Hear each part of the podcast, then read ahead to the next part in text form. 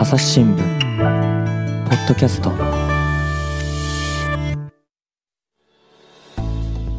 朝日新聞の神田大輔です、えーグローブ編集部の目黒孝之さんに来てもらっています。目黒さんよろしくお願いします。よろしくお願いいたします。というわけでね前回に引き続きビーガンのお話を聞いていこうと思うんですがちょっと一応おさらいでビーガンっていうのはこれどういうふうに定義したらいいですかね？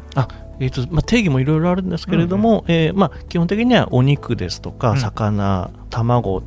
えーあと牛乳みたいなあの乳成分、そういった動物由来のものを食べないっていうものですね。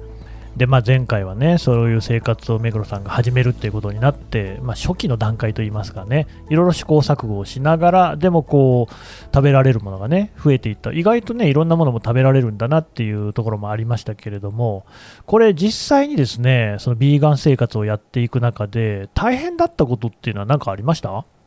大変だったことは、やっぱりあの外食しなくちゃいけない時に、うん。えーまあ、行くところが限られていたり見つからなかったりして困るっていうしなくちゃいけない時っていうのは例えば家族とお出かけしたりとか？そうですね。あと取材先取材先とねに行ご飯食べたりとか。あその場合は取材先のあれとは関係なくやっぱりちょっと今ビーガンやってますんでみたいに言うんですか？あそうですね。期間中は言ってました。おおやっぱ選択肢は限られる？そうですね。限られますね。うーん。でもあることはあるんですか？そうですね。探せばあります。うん。で実際に行った。はい。取材先の人とももう行ったことあるわけですよね。あそうですね。取材先の人と行ったのはあのそういった専門のお店とかが多かったですね、でその取材先にはビーガンじゃない人もいるわけですよね。えーとですね。えーとそうですね。はい。どうでした？反応としては。まああのーまあ知らない中じゃないのであね。そういうことやってるんだとか、うんうんうん割と理解えー示してくれた方多かったです。なるほどね。あとはどうですか、やっぱりこうね、そうは言っても目黒さんもこれまでは食べ放題に肉を食べてきたわけでしょ、そうですね。食べたいなーっていうふうに思わなかったですか？あそれはですね思いましたね。やっぱりあるんですか、はい。えーと、いつ頃がそういう気持ちが一番強まりました？始めてから1週間、2週間ぐらいが一番、はあーちょっとダイエットに近いかもしれませんよね。い、そうです。ね、そういう時ってどうしたんですか？そうですね、まあ、あの食べたいなっていうのは思うんですけど、うん。まあ、仕事でもあるので、まあそこは割り切って、ははは。い。まあ、確かにね、仕事で始めたのにこうできませんでしたっていうのもね、格好つかないですもんね。そうですなるほどね。え、あれですか、でもその1週間とか2週間とか、その辺のお峠みたいなのを超えると、逆に気にならなくなるもんですか？それがですね、意外と気にならなくなりました。へえ、もうお肉なくても大丈夫。そうですね、意外と大丈夫だなと思いましたね。でもあれでしょ、そうは言ってもですよ、お街を歩いていて、ちょっとこう焼き鳥の匂いなんか嗅いじゃったらこう、たまらない気持ちになるんじゃないですか？あ。そうですね、あのー夜帰る途中にあのーうん月見バーガーの広告とか 見ると、あ、食べたいなと思いましたね。なるほどね。で、まだそういう気持ちも抱えながら、でもその、えーと、ちちなみにどれぐらいの間続けたんでしたっあけえっ、と、120日間です。120日間、まあ、およそ4ヶ月ってことですかね。はい4ヶ月の間、そんな、よく持ちましたね。そうですね、あのー振り返ってみると、うんまあ、一瞬でしたね。そんなもんですか？はい、意外とですね。はい。振り返ってみると一瞬っていうことは、やってる間は結構長く感じることもありました？そうですね、長く感じることもありましたし、あのまあ、紙面の発行日にうん。めがけての,、あのものだったので、えー発行日近くなってくると、やっぱり忙しくてですね、なるほど。もうコンビニで、もう何日もコンビニでみたいな時はありました。あれでもちょっと今聞いて思いましたけど、前回確か108日間が目標って言ってませんでした？はい、108日間で、えー発行日迎えたんですけれども、うん。まあ、もうちょっとややって120にすると、キリがいいだろうと。ほいうことで、まあ、そこまでやりました。ということは逆に、まだ続けられるなって感じだったわけですね。そうですね、やろうと思えばあのやれますし、うん。あの例えばですけど、えー月に1回とか週に1回とかやるとしたら、まあ、その時の体験があの活かせるなっていう思いはあります。うんうんうんただ、まあでも120日でまあ幕を閉じたっていうことですよね。はいということは、このままビーガンの生活を続けようっていう気持ちにはならなかった。そうですね、あのもともと私あの、まあ、お肉も魚も、うんえー卵も、まあ、あの普通に食べてきましたので、うんうんえーまあ、今回まあ、120日やってそこでまあ一旦一区切りとうんいう形にしました。逆にそういう終わりがあるから続けられたっていうところもありますかあね。そうですね終わりがあるから続けられたっていう面はかなり大きいですね。うんそうなってくると、やっぱりこう一般的にビーガンをやってる人たちっていうのは、そういうことは考えていないですよね、おそらくね。そうですね。うん、でも続けようと思ったら、そうやって一旦区切りをつけるっていうふうに考えると、逆に続けられるのもとかいうのも、ひょっとしたらあるかもしれないですよね。そうですね。あと、あの今その例えばですけど、うん週1回とうんか、うんえーまあそういった形でベジタリアン、ビーガンを取り入れるっていう、まあ、ゆるくやるやり方っていうのも、はい、あるみたいでですね、まあ、もちろんゆるゆるくちゃダメだよっていう人ももちろん中にはいると思うんですけれども、そういったことも、あのまあ、できると。うんただまあこれも目的、その人の考えによりけりでしょうね。そうですね。だからまあ、例えば美容っていう意味で言っても、そう全然ダメってことにはならないだろうし、環境問題とかね、そういうその SDGs 的な観点で言っても、その取り組んでいる間は取り組んでいるだけ、そこに貢献できるっていうふうに考えれば、まあ、たまにそういうそのお肉的なものをね、食べるとこがあっても、全くこう矛盾しちゃうって話にはならないのかもしれないですよね。そうですね。ダイエットとか、あのはいはい。あとゴミとか、あのあーそうですね。えなるべく減らそうとか、うんあの例えばこう割り箸とか、ね。もらわないとか、うん。そういったのにもまあ似た考え方あるのかなっていうのは思いました。うん。確かにね、そのプラスチックごみとかもなるべく削減したいっていう気持ちはね、すごくこういいことだと思いますけれども、他方、まあそれがないとこうニッチもサッチもいかないっていう状況もあって、でそういう時にじゃあこうね、もうすべて我慢して諦めちゃうのかっていうと、まあ、そこら辺はね、うまい具合折り合いをつけていくっていう考え方も、まあ、あろうかなと、人によるでしょうけれども、いう感じだったですかね。はい、ただこれ、一つ僕聞いてて思ったのが、まあ、今、そのやっぱりね、コロナっていう時期がありますよね。だから会食する機会が減ってるじゃないですか、はい、飲み会なんかもね、私も今年別に特に忘年会の手もありませんけど、がないっていう状況だからやりやすかったりはしましたかね。それは間違いないですね。あ人に誘われていくときになかなか断りづらいですもんね。そうですね。うーん。というようなところは、でも、ビーガンの人たちっていうのは、どういうふうにクリアしていってるんですかね？あえー、と取材した中ではですね、うんうん。えーその方はベジタリアンの方だったんですけれども、はい、まあ、自分がホストになると、ああ、逆にね。はい。で自分だったら、あのーそういう店選べるし知ってるので、うん。えーそういったところにししてでメニューはあのー別にお肉食べる人はお肉食べていいしあの、うん。お肉食べない人は食べない。ななるほどね。選べるような形にしてと。そういうのってあれですね、しかし、なんかそのビーガンをやることによって、だってまあ正直、ホストをやるとかっていうのね、幹事をやるってめんどくさいじゃないですか、はい。なんだけれども、それに積極的になるみたいなの、そういうのは一つの効果かもしれないですね。あそうですね、はい。うんどうですか、実際に目黒さんはそのビーガン生活やって、こんなことに気づいたみたいなのありますか？そうですね。気づいたことはいっぱいありますけれども、うん。やっぱり、あのーまあ、少数派で、まあそうですね。えーそうですね。で、あのーまあ、いつでもどこでもそういったビーガンですとか、ベジタリアンっていうのを、こう、簡単にできるっていう段階ではまだないんだなっていうことは、あの、感じました。まあね、やっぱりこうネットの力をだいぶ借りないと見つけられないと。はい。うん、他にはどうでしょえーとですね、他にはですね、えーあと、まあ、今の点ともちょっと関わるんですけれどう。も、ん外食のお店ですとか、あの食べ物、スーパーで売ってる食べ物とか、うんうんでこのこれはその卵、あのえー乳製品入ってない、ヴィーガンでも食べられますよとか、ベジタリアンでも食べられますっていうような表示が、あのもっと分かるとあのやりやすいのかなと思いました。ね、いや僕ね、ずーっとね、聞いてて思ってたんですけれども、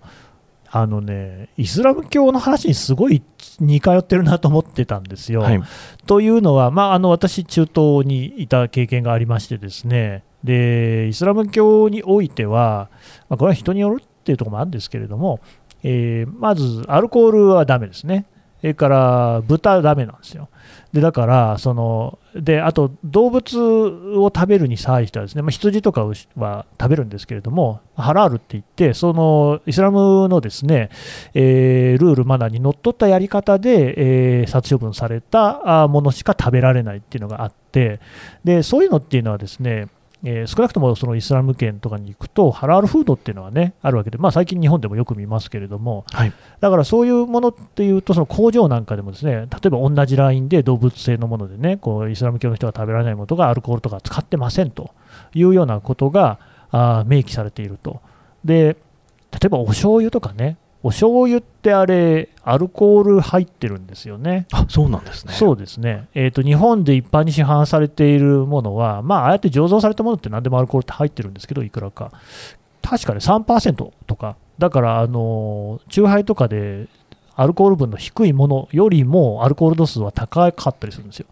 ただ、アルコール度数高いけど、醤油ってグビグビ飲むものじゃないじゃないですか。はいほんのちょこっとつけるだけですよね。だから、まあ別に大丈夫なんですよ。あと、料理に使っちゃえばアルコールは飛んじゃいますからね。あの煮たり焼いたりすればね。だからそういうところでは、あのでも、例えばイスラム圏でも醤油って売ってるんですけれども、全くアルコール分の入っていない作り方をして、醤油って出してるんですよね。あ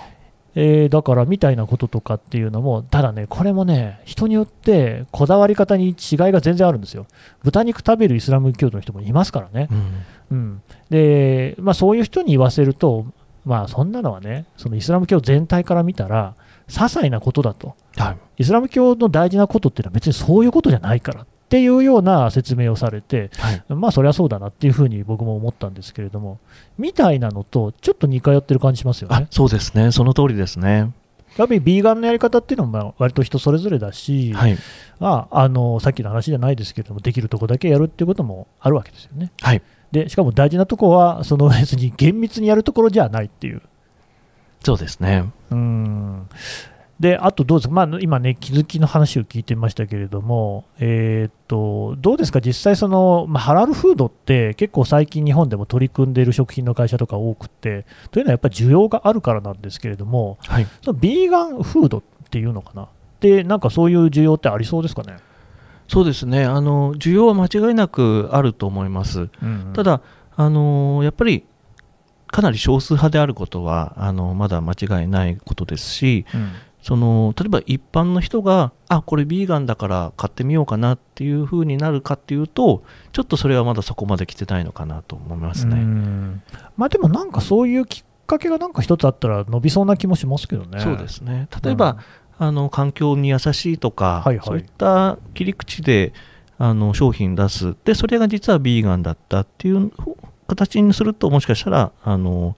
買いたいっていう人いるかもしれないですね。あとは値段はどうなんですかね、そのビーガン製品とかビーガン専門レストランとかって高かったりしないですか、そうですね。あの物にもよりますけど、うん。私はなるべくいろんなものを試そうとあの、はいはい。した関係もあってですね。やっぱりちょっと高いなっていう感じることは多かったですね。うん。ただまあ、これも普及すれば多分変わってくる、そうですね。大豆ミートとかだって結構今ね、本当に安く買える場合もありますからね。はい。うん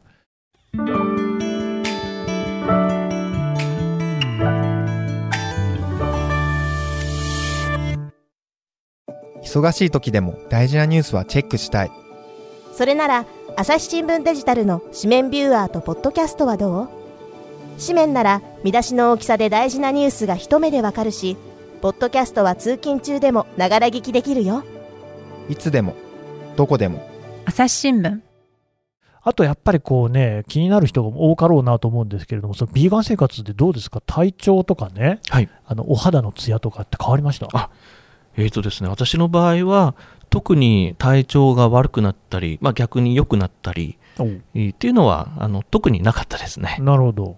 特別その、なんか、お通じが良くなったりとかもない。そうですね、それも変わらなかったですね。あらまあ。じゃあ、あの逆に言うと、悪くなるってこともないわけですね。もちろん。んやり方は注意が必要で、はいはい。急にその食生活を変えあてー、まあ、それはね、えーで何にしてもね。栄養素が足りなくなったりっていうのは、まあ、注意が必要ですね。うん、でも別にさっきの話聞いてると食べられるものも結構いろいろあるし、それで例えばね、あのなんか力が入らなくなったりとか、そういうことにはならないわけですね。そうですね、私の場合は特にそういうのはなかったです。うん、体重どうですか？体重はですね、その直前のあのインド特集の,、うんあの時にインドカレー食べまくっていた、えーので、ちょっと始めた時はちょっとい通常よりもちょっと太ってたんですね。はいはいはい。なので、あの大体3キロ、4キロぐらい痩せたんですけど、うんまあ、元に戻ったなっていう感じです。それも、あの、あれですね、ビーガン生活で痩せたのか、はいそれともインドカレーを食べまくるっていう、はい まあ結構脂っこいですからね、はい生活をやめたから痩せたのかっていうと、もう一つよくわからない。そうです。ちょっとよくわからないですね。ちょっとね、目黒さんで、どうせやるんだったら、もう少しノーマルな生活をした後にビーガンに入った方がよかったかもしれませんけどもそうです。ね。はあ。あとはどうですか、なんか他に気づいたこととかってありますか？そうですね。あ今回はそのやっている期間中、まあ、結構ずっと緊急事態宣言出てましたので、そうですねええでまあ、在宅勤務多かったんですけれども、うんまあ、在宅ですと外食もまあ限られますし、あの家であのスーパーで買って作ればあのだいぶコントロールできるので、うんうん在宅勤務とかやってる間は割とあのやりやすい食生活だなと思いましたね。なるほどね。でもまあ、あれですよね、その在宅だからこそって思うのは、やっぱり家族と食卓を囲む機会っていうのもね、はい。普段の生活よりもより増えてるのかなとも思うんですけれども、はい。お父さんだけメニュー違うわけでしょ、そうですね。疎外感はないですか？疎外感は疎外感はあんまりなかったんですけど、うん。ちょっとやっぱり子供にちょっとかわいそうなことしたなっていうのは思いましたね。えというと？あの子供はまあ普通に肉も魚もあの食べるんですけれども、はいはい。まあ、焼肉とか好きで、えーしょっちゅう、まあ前は焼肉とかやってたんですけど、うん。まあ、この期間中はその私がお肉食べないっていうことで、ちょっとそのペースも減っちゃったりとかしたので、うん。ちょっとその辺は残念な思いさせたなってちょっと思ってます。実際にその本人の口から聞きました、えーとですね、本人は言ってないですけど、うん。焼肉やる、家でやる回数は激減したので、うんはい、そこはちょっとあのかわいそうだなって思いました。えってことは、でもじゃあ、その息子さんなり娘さんからですね、もうパパ、こんな生活嫌だよっていう、やめてよみたいなことではなかった？あそこまではなかったですね。おー割と、ああそうなんだみたいな感じ。はい、へえ。で、まあだから今ね、もうその一区切りつけて、ビーガン生活はやめたってことでしたけれども、じゃあ、はいまあ続けようと思ったら続けられる感じ？そうですね、はい、うんやり方は分かったっていう感じですね。っていうことは、でもやっぱりやり続けるのはなかなかハードル高い。そうですね、まあ、あの心がけ次第だと思いますけれども、うんまああの食べ物を通してそういったせ世界の諸問題を考えるっていうのももちろん大事ですけど、うん例えば、まあ、前回も言いましたけどゴミを減らすとか、うん。えーそういったことでもあのやれることは他にもありますしうん。自分の取る手段の、まあ、一つではあるかもしれないですけどそれをあのこれからやっていくかどうかっていうとまだそういう考えにはなってないですね。なるほどね。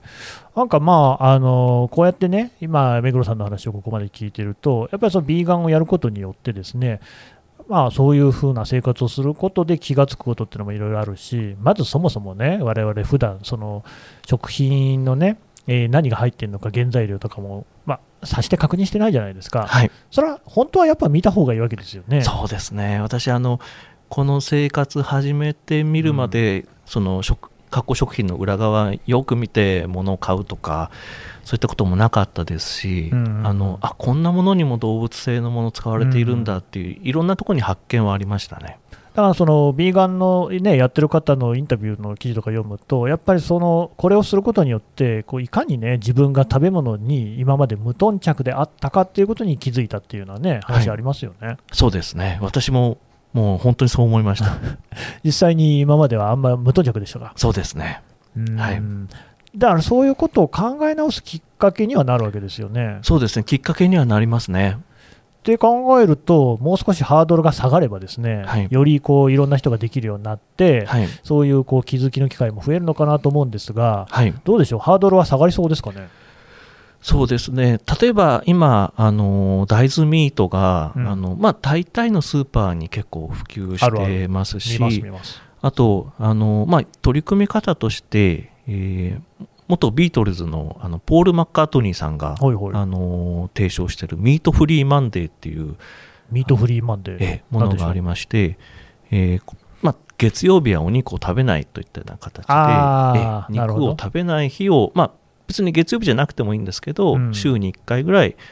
作ってみるといいですよっていう取り組みがあります。なるほどね、まあ、そういうのがあればね、いはいろいろこう取り組みも進んでいきそうですよね。はい、あとはどうですかね、例えばあの、ね、朝日新聞社にも社員食堂とかありますけれども、はい、まだなんかビーガンメニューとかない気がしますよ。あそうですね、社員食堂にはまだないですね。うんただ、あのこういった社員食堂とか、そういったあの給食事業をこう展開している会社にも取材したんですけれども、あのそういったところでベジタリアンメニューですとか、ビーガンメニューっていうのを用意して、で企業の側もあの、まあ、環境への配慮ですとか、うん。SDGs に貢献といったそうところですよね。で、はい。うん。そういったのをあの取り入れてみようかなっていうところも増えているみたいですね。なるほどね。まあ、あとはあれじゃないですかね、すむしろビーガン料理の方が美味しいんだみたいなことになってくると、これまた意識変わるかもしれませんよね。あそうですね。あの、ビーガン料理っていうと、まあ、野菜ばっかりなのかなっていうイメージとか 持たれてる方多いと思うんですけれども、私も今回やってみるまで知らなかった、あの、本当に美味しいものとか、うんあの、実は結構あるんですよね。うんで、中には、あの、えっ、と、ミシュランで星を取っているようなところでも、ビーガンメニューとか、ビーガンコースっていうのを作っているところもあったりとかして、うんうんそういったところで食べると、あの本当に、あのーまあ、イメージをこう壊されると言いますか、そういったあの美味しいものもたくさんありましたね。なんかね、そうなんですよね。だから僕は、あの割と精進料理とかは結構これまでにも食べる機会があったんですけれども、あの例えば味が薄いんじゃないかみたいなふうに思ってる人もいて、まあ、逆にじゃあ味が濃きゃいいのかって話もあるんですが、いや別にその精進料理だから味が薄いわけじゃないんですよ。あだしなんかは別にいくらでも取れますし、そういうようなところとかっていうのって、先入観とかがね、あるところもありますからね。そうですね。ミシュランとかに載ってるとですねいいかもしれませんよね。そうですね。ここは星のレストランだからじゃあ行こうかみたいなね、はいうん、あそういうことも多分これからこうやる人が増えてくればもっとありそうですよね。そうですね。うん、っていうような、ね、ことでハードルが下がっていくといいのかなと、まあ、あと金額ですかね。そうですね。金額は大事ですね。うん、やっぱりさっきのね、目黒さんの話でも、まあ、目黒さんの場合はちょっと実験的ってところもあったのかもしれないけれども、でもやっぱちょっとお金を張るところもあったと。そうですね。うん、なんか工夫次第ではでもできそうですか、その安くも。そうですね。あの、全部外食にする必要もないですし、家でやれば、あの、まあ、工夫次第でいくらでも安くできるなっていうのは、あの、思いました。うんで実際にね、そのまあ一区切りつけて、逆にそのこうなんていうんですか、なんかこう、もうあのこってりしたお肉は食べられなくなったとか、そういうのってあります？あ実はそういうことになるうケースも、まあ、あるみたいですね、ネットとかで見てみると。ただ、私の場合は、あのお肉食べられないとか、あの見るのも嫌だとか、そういったのは、うんこれもまたなかったですね。あーっていうふうに聞くと、結構気軽にできるものなのかもしれないですね。そうですね、気軽にあのやったりあの、うん。やらなかったり、そういった選べるっていうことが、あのこういった食の、あのことでは大事なのかなっていうのは感じました。まあね、これね、本当結構、食事なんていうのは割とルーチンワーク化しがちっていうのはあると思うんですよ。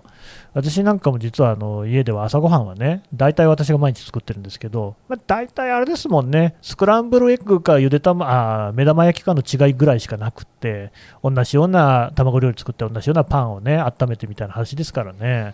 それ考えると、そのそこにね、こうじゃあこの時期ちょっとビーガンやってみようかみたいなのがあると、なんか生活も変化出ていいかもしれないですもんね。そうですね改めて自分の食べるものについて考えるきっかけになりますからね。うんでね、そんな中でね、それを実際に経験した目黒さんから、でもやるならこの辺は注意した方がいいよみたいなことあります？あ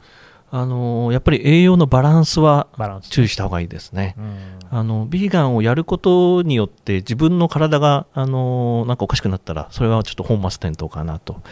思いますので、うんまああのーいろんな本とか、あのー読んだりとかしてバランスには気をつけてほしいなと思いますね。目黒さんもすごい本読みました？えーとですね、本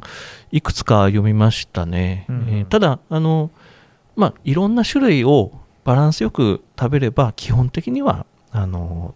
偏ることはそんなにないかなっていう。なるほど。はいだからまあそういうものに関しても、そのビーガンのその食生活の中にもそういうバランスっていうのは当然あるっていうことをね、はい考えると。はい、あと他に何かありますかね？そうですねあの、まあ、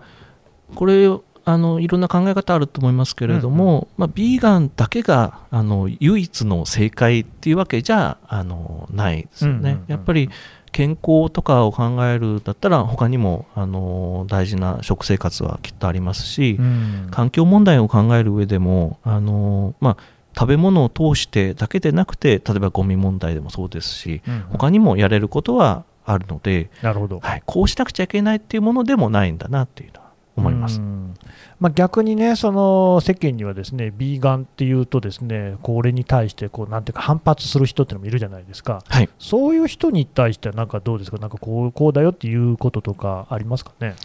そうですね私もあの始めてみて意外とその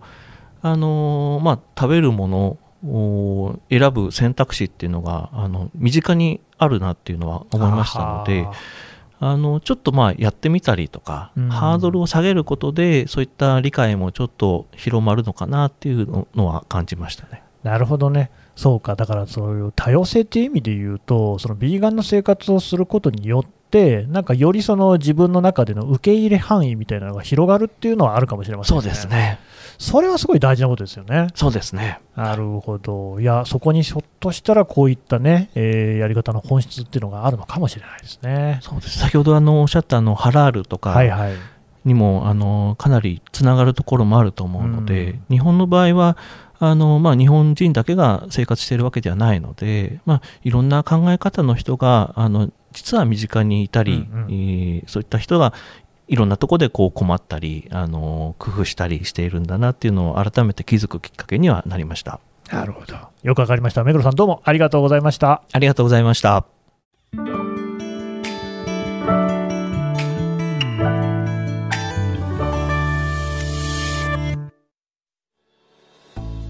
はい、えーグローブ編集部、目黒隆之記者のお話を聞いてきました。さてね、目黒さんね、えー目黒さんのいるグローブ編集部、グローブっていうものを作ってるんですよね。あそうです。あの、グローブはですね、えー毎月1回最初の日曜日に、えー朝日新聞の朝刊に織り込まれて発行されるえー20ページぐらいのあの別釣り媒体なんですけれども、うんうん。毎月あの世界のさまざまな話題を取り上げて、えー特集記事を作っております、これやっぱり月1回ってことですから、普通の新聞の作り方とは全然違うわけですよね。そうですね準備に大体3ヶ月ぐらいかけますね